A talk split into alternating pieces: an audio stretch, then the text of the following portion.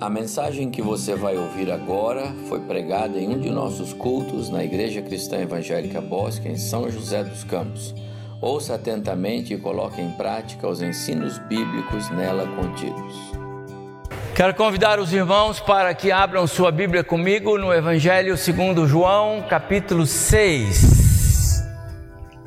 João, Evangelho de João, capítulo 6. Você sabe que o Evangelho de João tem uma preciosidade muito grande dentro dos evangelhos, não é? João não é sinótico, ou seja, ele não expõe é, a história de Cristo como os, os outros três evangelistas, Mateus, Marcos e Lucas, João tem uma particularidade na exposição do Evangelho. Ele escreveu este Evangelho certamente ah, duas ou talvez três décadas depois de que Mateus, Marcos e Lucas já haviam escrito seus Evangelhos. Então, a visão de João é, é, é uma visão um pouco mais é, é, acurada sobre a sua própria experiência cristã já vivida ao longo dessas duas ou três décadas que se passou. E a gente percebe isso quando estuda o Evangelho de João, a maneira como ele se refere à pessoa de Jesus, particularmente, o Verbo que se fez carne e habitou entre nós. Capítulo 6, eu vou ler aqui a partir do verso é, é, 30 até o verso 40.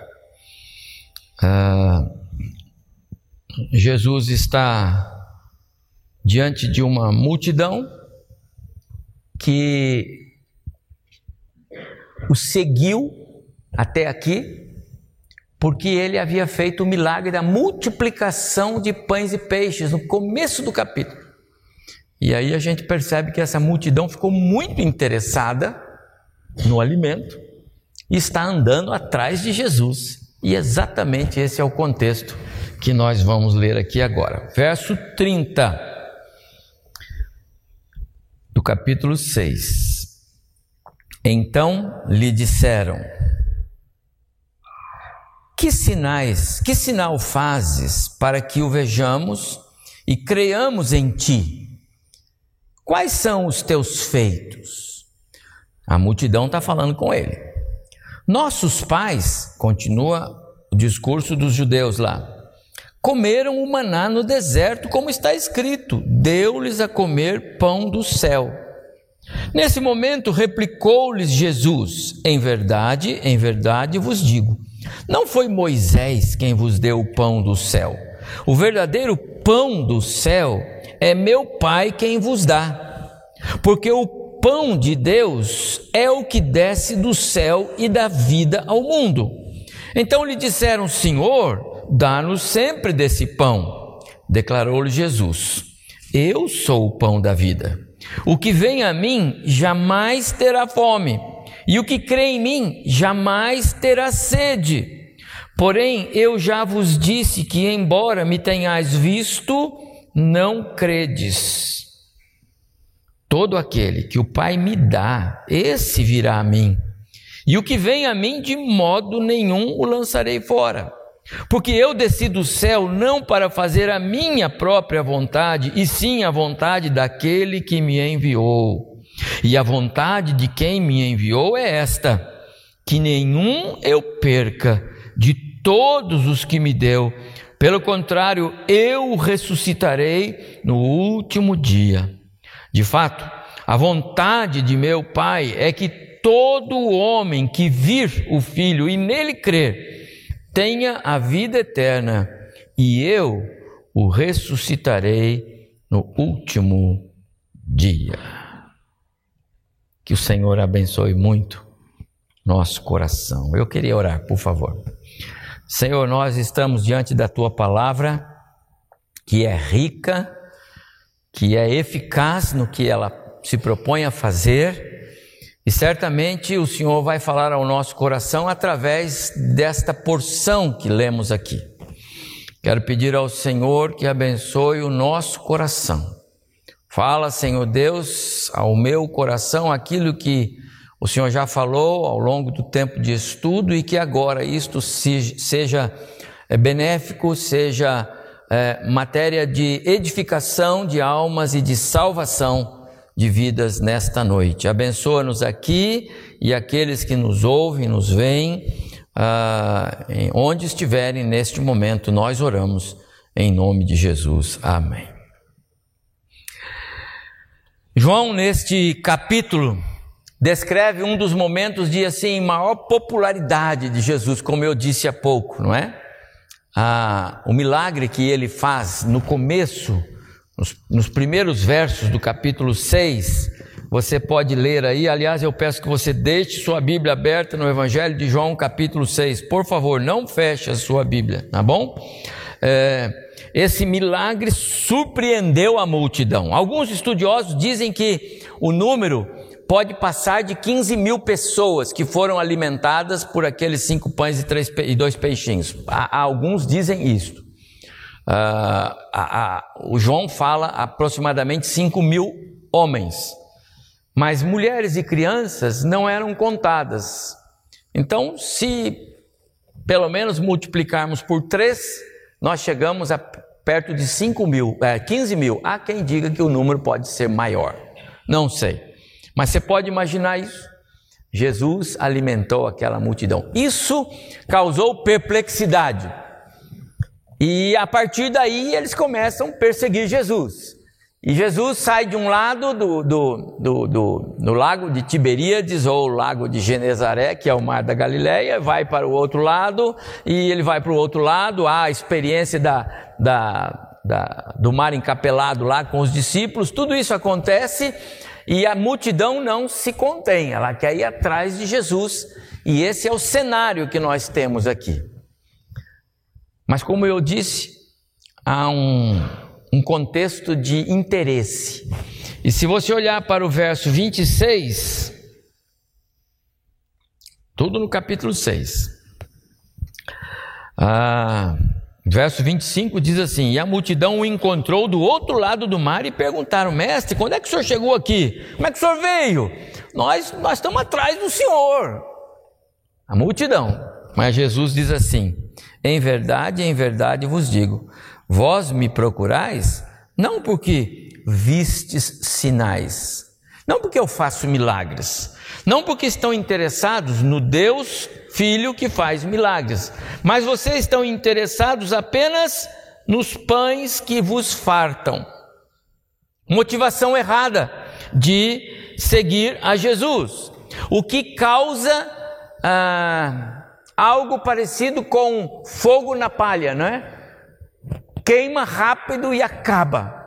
Há muita gente assim atrás de Jesus ainda hoje, por motivos errados, equivocados no que diz respeito ao que é a fé cristã.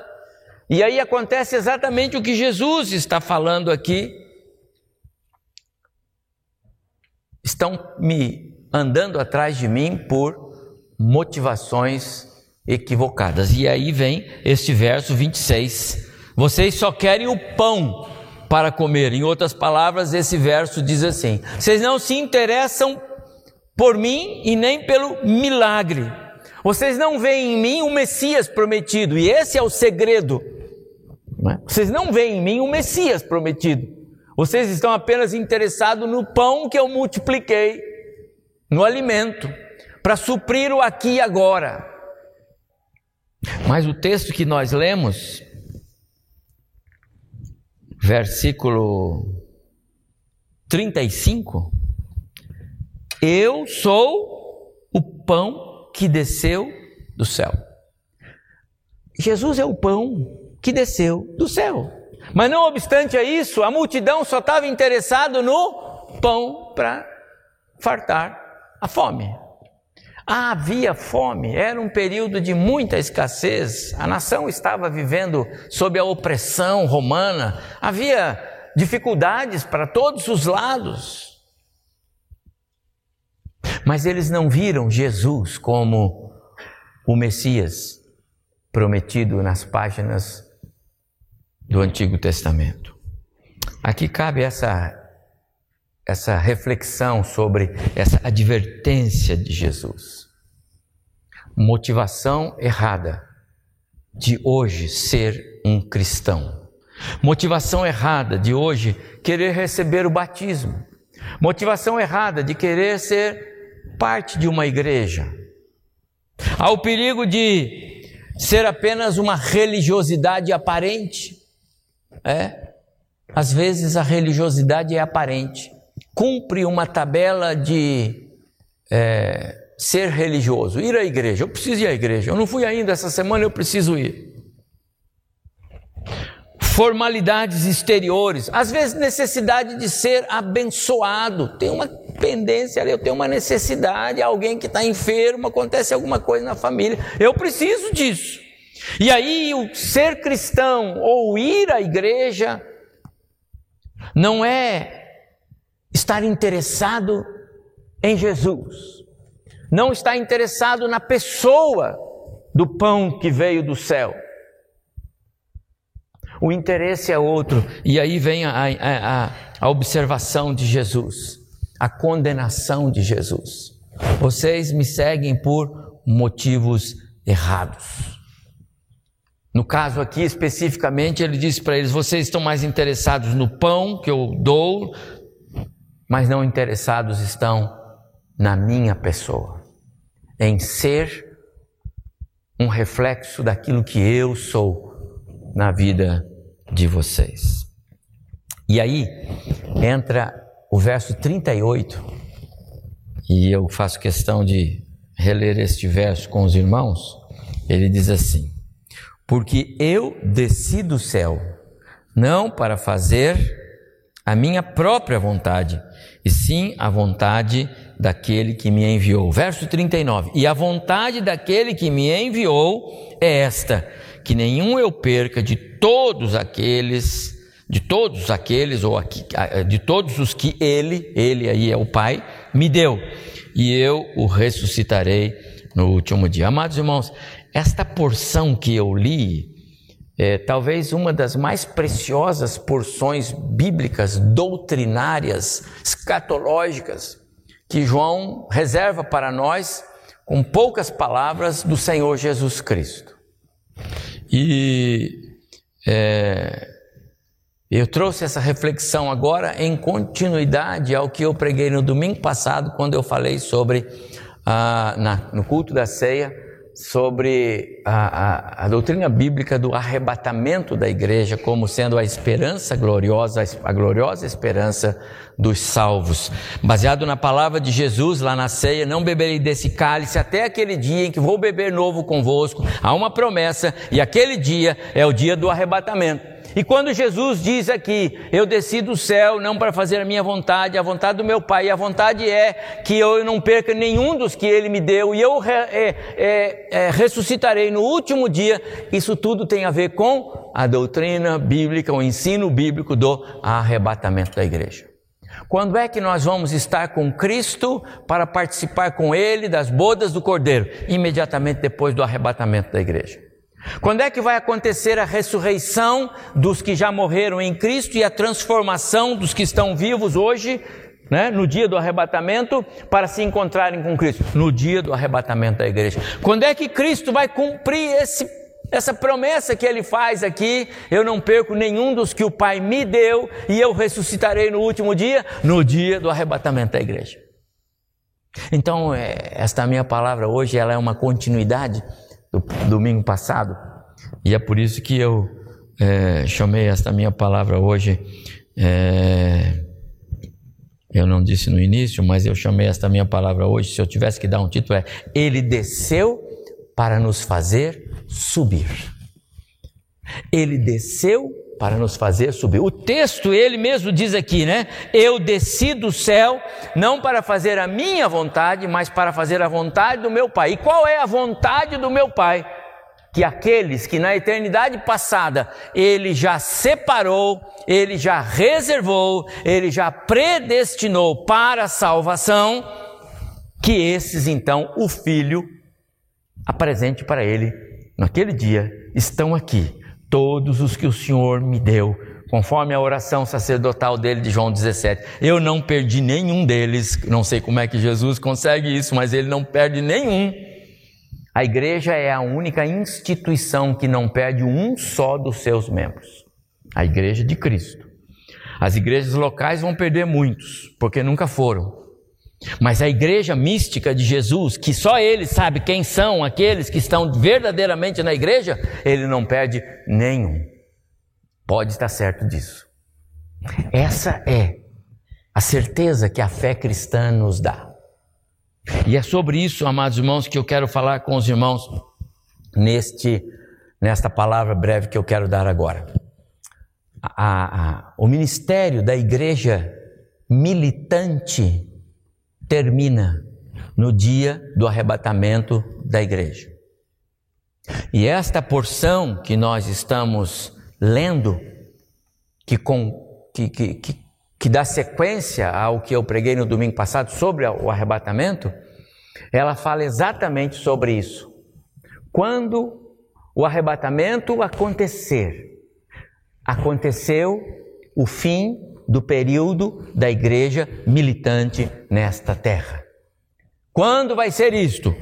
Quando cumprir-se o que Jesus disse: naquele dia, o último dia, eu estarei na presença do meu Pai apresentando todos os que ele me deu. Eu quero falar brevemente sobre isso. Olha o verso 35. Eu sou o pão da vida. Amados irmãos, qualquer outro alimento é, é, é insuficiente, qualquer outro alimento é passageiro, é finito. Qualquer outro alimento que você possa imaginar aqui na figura do pão, ele sacia a fome por algum tempo. Qualquer outro alimento, ele é limitado no que ele se apresenta para fazer. Ninguém que come alguma coisa, não preciso mais de alimento. Agora eu estou bem. Que nada. Horas depois, nós já estamos morrendo de fome. Alguns até mais cedo do que parece, não é verdade? Parece que nem nem, nem, nem fez digestão, já está perguntando se o café da tarde tá, já vai ser servido. Não tem alguns assim? Tem, alguns aí eu conheço. Jesus se apresenta da seguinte forma: o que, verso 35: O que vem a mim jamais terá fome, e o que crê em mim jamais terá sede. Entende como é que ele se apresenta aqui? Há pouco tempo atrás, a multidão tinha sido farta com pães e peixes. E foi tão rico o, o, o, alimentar da multidão naquele contexto que sobraram cestos e cestos e cestos, não é? Todo mundo comeu à vontade. Mas agora já era outro dia e eles estavam morrendo de fome de novo. E Jesus aproveita esse contexto vocês estão atrás de mim e não ficam satisfeitos porque a motivação de vocês a meu respeito é errada. Porque o que vem a mim jamais terá fome, jamais terá sede. Interessante que eles simplesmente vão dizer para ele: Senhor, então dá-nos desse pão, nós queremos. Não há a compreensão, não há o um entendimento da pessoa com quem eles estão falando. Amados irmãos, às vezes isso acontece na vida cristã, na vida é, das pessoas hoje. Participam das igrejas, são ativos, cuidam de ministérios, trabalham aqui, ali, acolá, vivem o, o, a graça comum, vivem o milagre na vida do outro, se, se derretem com a, as experiências contadas pelos outros, mas não tem uma experiência pessoal com esse Jesus não desfrutam do alimento que ele dá, não ficam saciados. Vocês lembram quando Jesus encontrou a mulher samaritana no capítulo 4? A princípio, aquela mulher era toda confusa, Mas de repente ela foi descobrindo que ela estava diante da água da vida, que ela estava diante do pão do céu.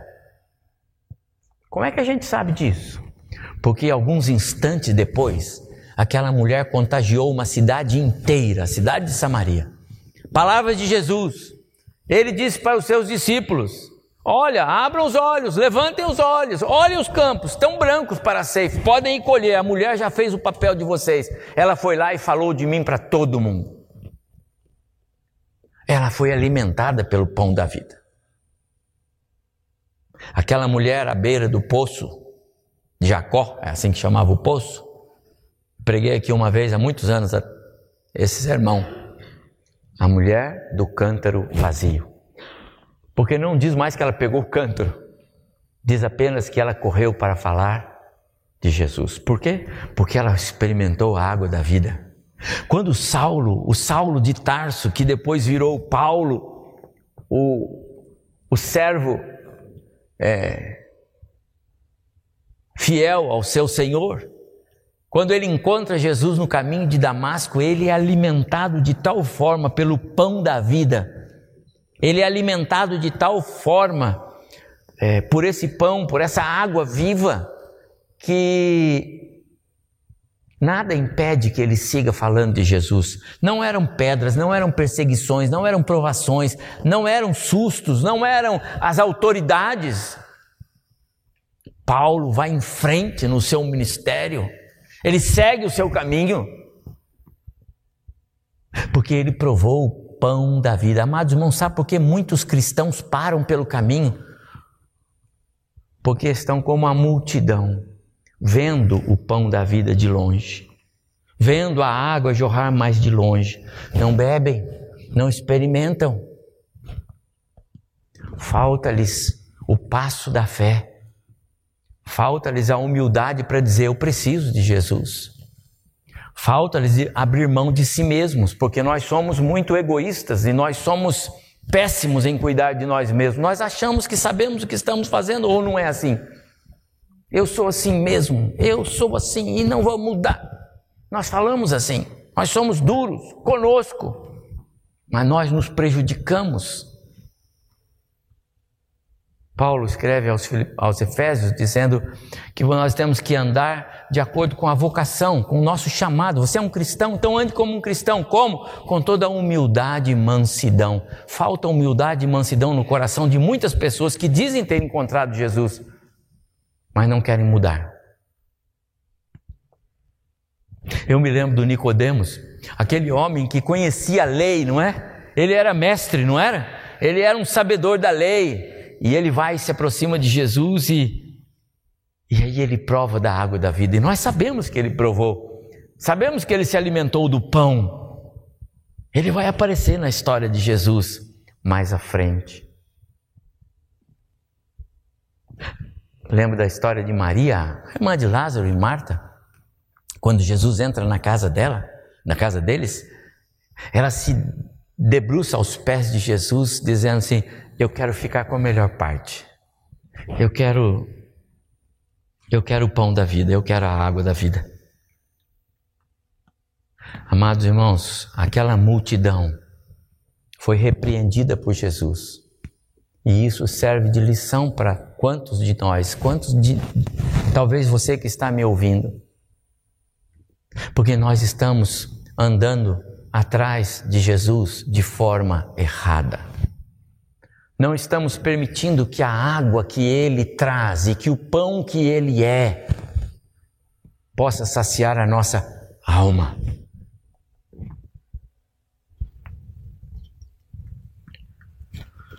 Quando Pedro prega lá no capítulo 2 de Atos, quase 3 mil pessoas, não é? Se rendem aos pés de Jesus. Aquelas três mil pessoas aproximadamente que se renderam aos pés de Jesus e perguntaram para Pedro: e agora, Pedro, o que a gente faz? E agora? E Pedro disse para ele: arrependei, sejam batizados. O que estava acontecendo naquele momento é que aquelas pessoas entenderam o que é a água da vida, o que é o pão que desceu do céu. Privilégio que muitos ainda hoje talvez até com carteirinha de membro da igreja, não sabe o que é. Não sabe o que é o sabor do pão do céu. Não sabe o que é experimentar a água da vida. Já ouviu falar? Conhece pessoas que dão testemunho da água da vida, do alimento que é o pão do céu, mas não conseguem ter essa experiência em seus corações. E Jesus então continua, agora o verso 38. Porque eu desci do céu não para fazer a minha vontade, sim a vontade daquele que me enviou. Amados irmãos, outra reflexão na palavra de Jesus aqui. Você quer acertar com Deus? Você que me ouve, você quer acertar sua vida com Deus? Então faça uma pergunta para a sua alma agora. Consulte o seu coração agora. O seu viver é agradável a Deus? A sua vida agrada o seu Deus? Jesus, o Filho, o Deus Filho, que nunca deixou de ser o Deus Filho, ele disse: Eu desci não para fazer a minha vontade, mas para fazer a vontade daquele que me enviou. Sabe por que a vida de Jesus deu certo, mesmo tendo ele experimentado a morte na cruz? Sabe por que a vida de Jesus mudou a história da humanidade? Não foi só o calendário antes e depois de Cristo, não. A vida de Jesus, seu ministério, vida e obra mudou a história da humanidade. Nós ganhamos vida e vida eterna por causa de Jesus, por causa da sua obediência. Porque Jesus obedeceu à vontade do Pai. Será que a minha vida, será que a maneira de eu ser esposo da minha esposa, esposa do seu esposo, pai dos seus filhos, mãe dos seus filhos, filhos dos seus pais, será que o seu modo de ser agrada a Deus? Às vezes o nosso modo de ser agrada o outro, agrada o irmão na igreja, agrada o cônjuge, agrada outra pessoa. Mas, amados irmãos, sermos agradáveis aos nossos semelhantes é secundário. A prioridade é sermos agradáveis ao nosso Deus. Eu não conheço a história de alguém que seja agradável a Deus e não é agradável aos seus. Sempre temos de ser agradáveis ao nosso Deus. Eu desci não para fazer a minha vontade, mas a vontade daquele que me enviou. No caso de Jesus, no seu caso eu já disse, nós já sabemos, temos que procurar consultar a Deus todos os dias, todas as tardes, todas as noites, todas as manhãs. O meu viver é agradável ao Senhor? Esse exercício, amados irmãos, nos leva a agradar a Deus.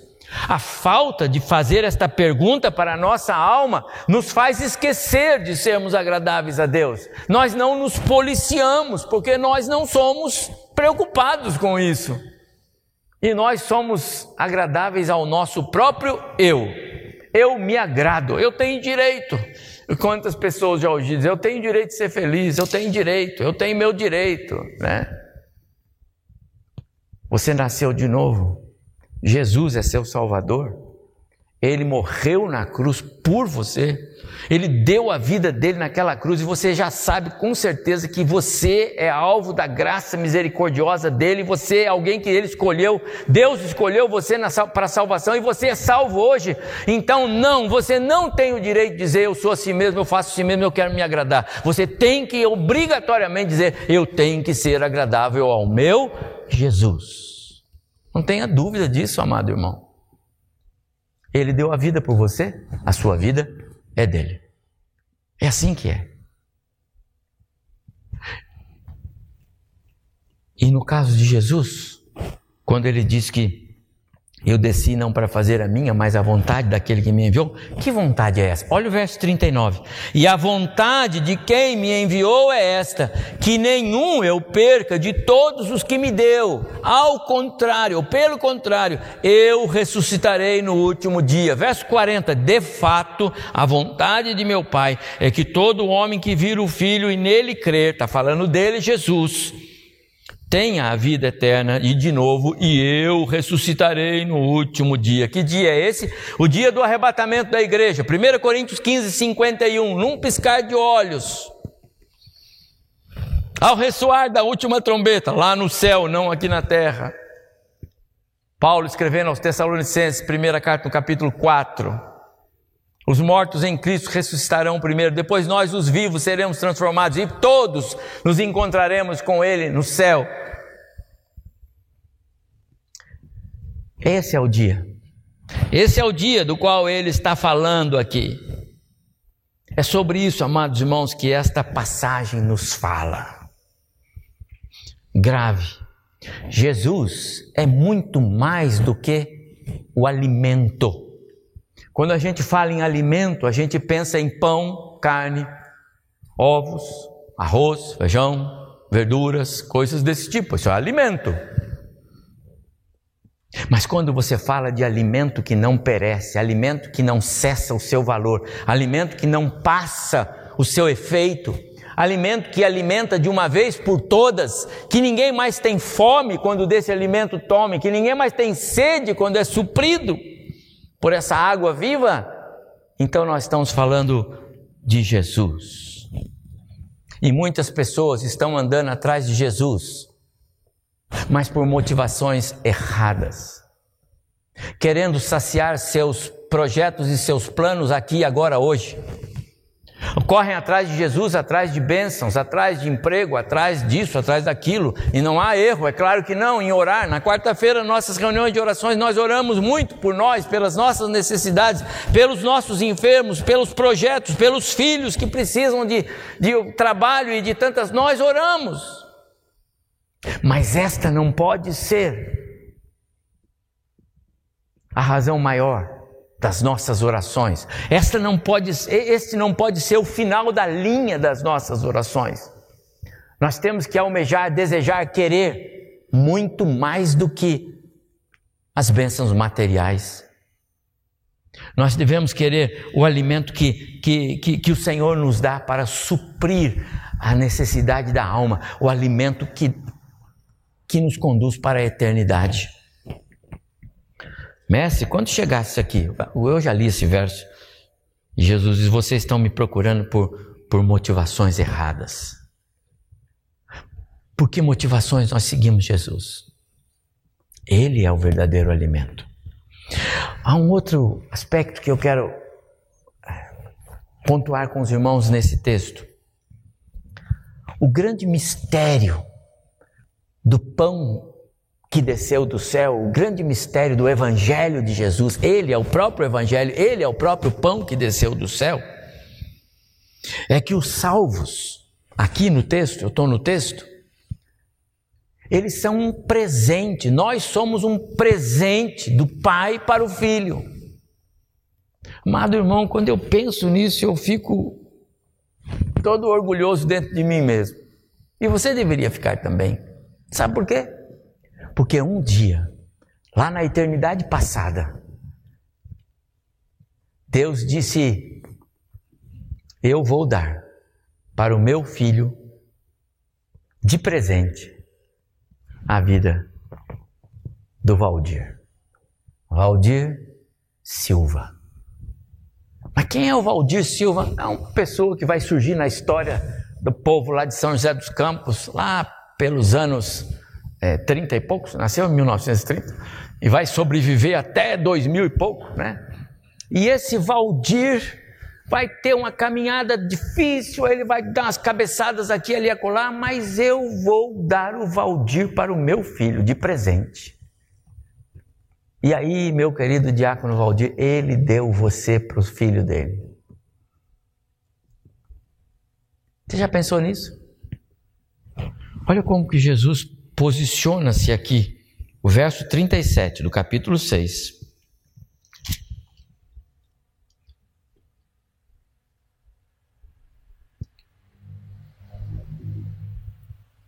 Perdão, ah, sim, capítulo 6, versículo 37. Todo aquele que o Pai me dá, amados irmãos, Jesus está falando que o Pai deu. O Pai é Deus. Todo aquele que o Pai me dá, esse virá a mim. Esse virá a mim. Olha o verso 39. E a vontade de quem me enviou, agora ele não usa o Pai, mas ele diz de quem? É o Pai. E a vontade de quem me enviou é esta: que nenhum eu perca de todos os que ele me deu. E olha o que ele diz no verso 44, tudo do capítulo 6. Ninguém pode vir a mim se o Pai que me enviou não o trouxer, não tiver me dado. Amado irmão, eu e você, que já é salvo em Jesus, que já experimentou a graça salvadora na pessoa de Cristo, nós somos um presente do Deus Pai para o Deus Filho, assinado lá na eternidade passada de Deus. Paulo escrevendo aos Romanos no capítulo 8, versículo 29, ele diz assim: Porquanto aos que de antemão conheceu, conheceu antes, antes de você existir, antes de nós existirmos, Deus, na sua eternidade passada, nos conheceu.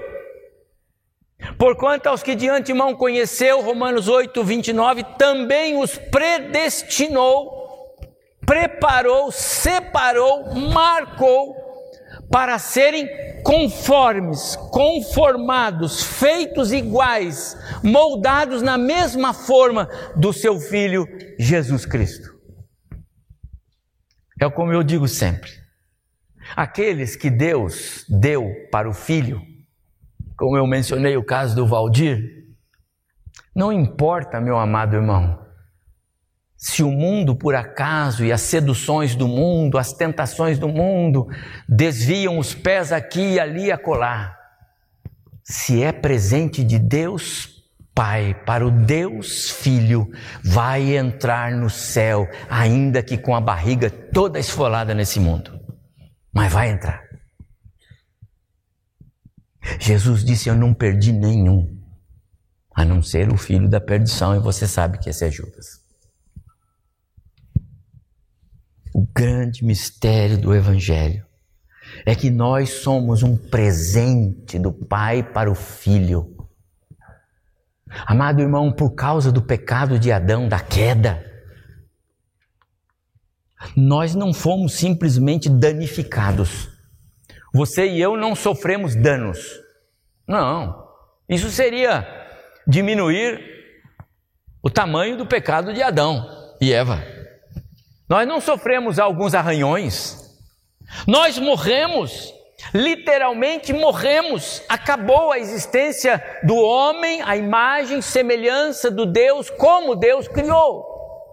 Ainda mantivemos, por misericórdia e graça de Deus, alguns traços, sabedoria, inteligência, amor e outras coisas mais, mas perdemos totalmente espiritualidade, perdemos santidade, perdemos ah, o discernimento do Espírito,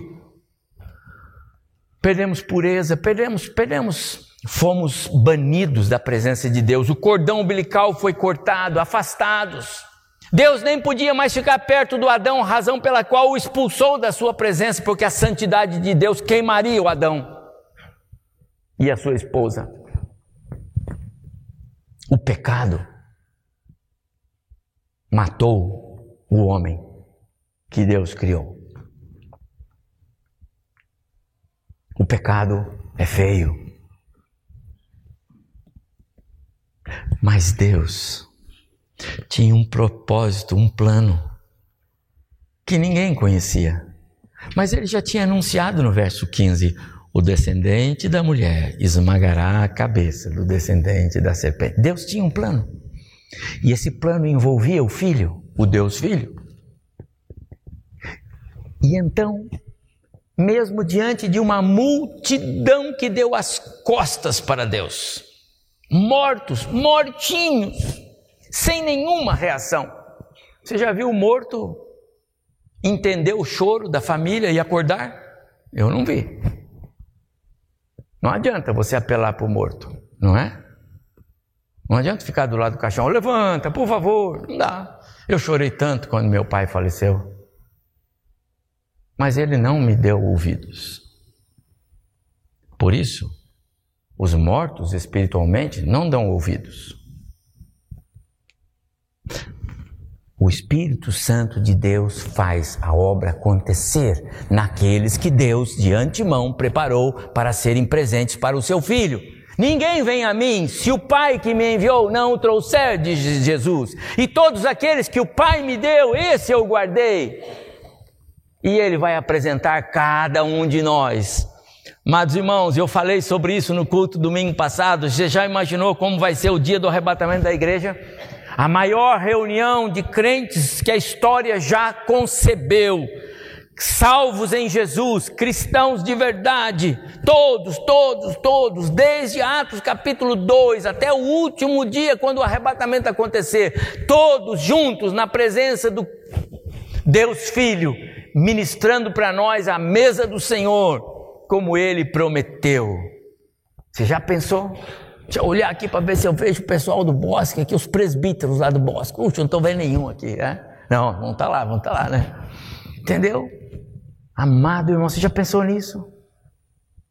Você é um presente de Deus para o seu filho Jesus. Todo aquele que o Pai me deu, esse virá a mim. Pastor, como é que foi o papel de Pedro quando ele pregou lá e três mil pessoas? Qual foi o papel de Pedro? Foi dizer para eles: vocês mataram o Messias, vocês puseram ele na cruz. Foi isso que Pedro falou. E naquela multidão, não foi a multidão toda que disse: Pedro, nós nos arrependemos. Não, apenas 3 mil pessoas daquele grupo foram tocadas pelo Espírito Santo e disseram: Pedro, que faremos? Porque nós reconhecemos que nós erramos. Então Pedro diz: arrependei-vos e cada um de vocês seja batizado em nome de Jesus. Nós não temos o poder de convencer ninguém. Nós não vamos levar ninguém para a glória pela nossa mensagem. O Espírito vai fazer isso, mas é nosso papel, é nosso papel apresentar o Salvador Jesus. E eu finalizo. Meu prezado irmão, você sabe qual foi o preço que Jesus pagou pelo presente que ele recebeu? Não foi um presente que não lhe custou nada. Custou e custou muito, não é? Pedro, escrevendo na sua carta, ele diz assim: Não foi mediante coisas corruptíveis como prata ou ouro que, vocês foram comprados do seu vão e fútil procedimento nos quais andavam outrora nos cursos deste mundo. Não. Deus não pagou o preço de ouro nem de prata. Não. Deus pagou o preço do precioso sangue do seu filho Jesus, o amado Jesus. O, o Cristo. O Deus Filho, que nunca deixou de ser foi Ele, na sua santidade, na sua pureza. Foi Ele que veio a esse mundo para morrer por nós. Aí eu pergunto para você: você acha que Ele abriria a mão de você?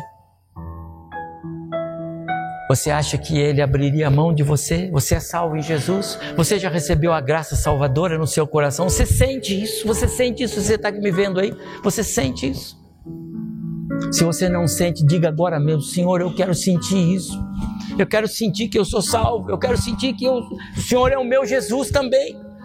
Porque se você fizer essa oração, você não está fazendo porque você quer fazer, você está fazendo porque o Espírito está dizendo para você: faça essa oração e o Pai que está nos céus vai ouvir você. É assim que é. O Evangelho é tão simples, meus amados irmãos. Que pena que tem pessoas que querem complicar o Evangelho. Tem pessoas que acham que o Evangelho é um pouco mais do que ele está ouvindo. O Evangelho é simples. Aquele que crê,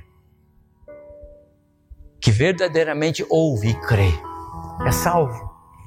E isso é o Evangelho.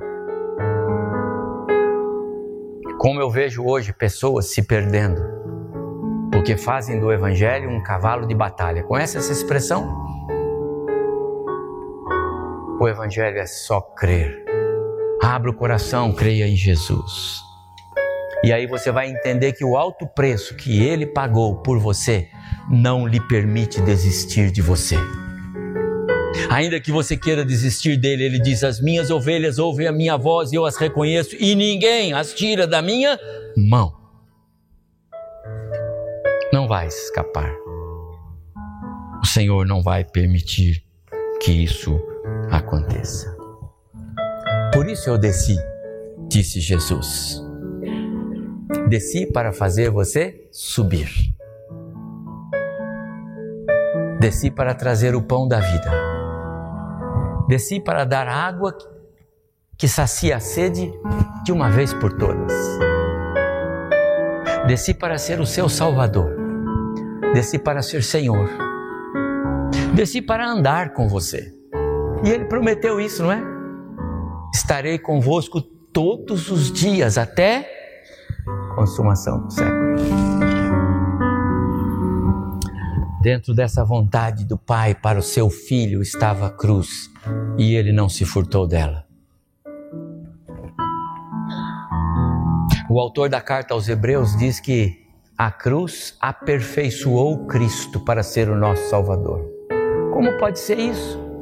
Afinal, ele, ele é Cristo, ele é perfeito, ele é o Deus Filho. Como é que o autor da carta aos Hebreus, no capítulo 5, vai dizer que a cruz aperfeiçoou Cristo? Acontece que, meus amados irmãos, se ele não experimentasse a morte na cruz, ele seria o Deus Filho, mas jamais o nosso Salvador. Para ser o nosso Salvador, ele precisou pagar o preço da morte, derramar o seu sangue oferecer-se como sacrifício, ele mesmo, o sacrifício e o ofertante ao mesmo tempo, puro, perfeito. Acertou o autor da carta aos Hebreus, capítulo 5, verso 9 e 10, porque ele foi para a cruz, foi capacitado para ser o meu Salvador e o seu também. Ele não vai desistir de você. Ele não vai desistir de nos apresentar ao Pai. Eu tenho essa alegria, viu? Quando você tiver um momento de desânimo, quando a fé resvalar debaixo dos seus pés, você olha e diz assim: Mas esse Jesus nunca vai desistir de mim. Ele pagou um preço tão alto que isso sirva de um olhar de fé para você. Olhe para Jesus hoje, como esse Deus Filho. Olhe para Jesus como Salvador. Lá no deserto, quando o povo desobedeceu a Deus, Deus lançou serpentes, não foi? E as serpentes estavam mordendo o povo e morrendo, não foi? Aí o que, que Deus mandou Moisés fazer? Uma serpente de bronze, não foi? E diz assim: quem olhar para essa serpente de bronze com fé vai sarar das mordidas das, das serpentes. E isso aconteceu. Como que a serpente foi feita? No fogo. Moisés derreteu o metal para fazer a serpente. Olhe para mim. Não foi isso que Jesus diz aqui? Todo aquele que vira o Filho e nele crer Jesus passou pelo fogo da cruz. Jesus passou pela prova de fogo, que ele até orou e disse: Senhor, se possível, passa de mim, não foi? Ele sabia da dor, mas ele enfrentou. Por isso, se você olhar para Jesus hoje com fé, ele é seu Salvador. A condenação do pecado vai embora e você é nova criatura em Cristo Jesus. Minha oração, meus amados irmãos, é que a nossa compreensão de Cristo esteja sendo aprimorada cada vez mais. Nós vamos cantar um cântico agora, quero que vocês venham, e diz assim: Meu Cristo, outro igual não há. Não há. Mas quem é Jesus para você? Que tipo de fome ele tem saciado? Fala para mim. só algumas necessidades fúteis desta vida, orar pelo sucesso do filho ali, pelo seu sucesso ali, pelo negócio da casa lá, pelo negócio do carro ali, pelo trabalho aqui, ali, acolá. Temos orado para que o Senhor nos dê a fonte da vida como alimento que faz diferença.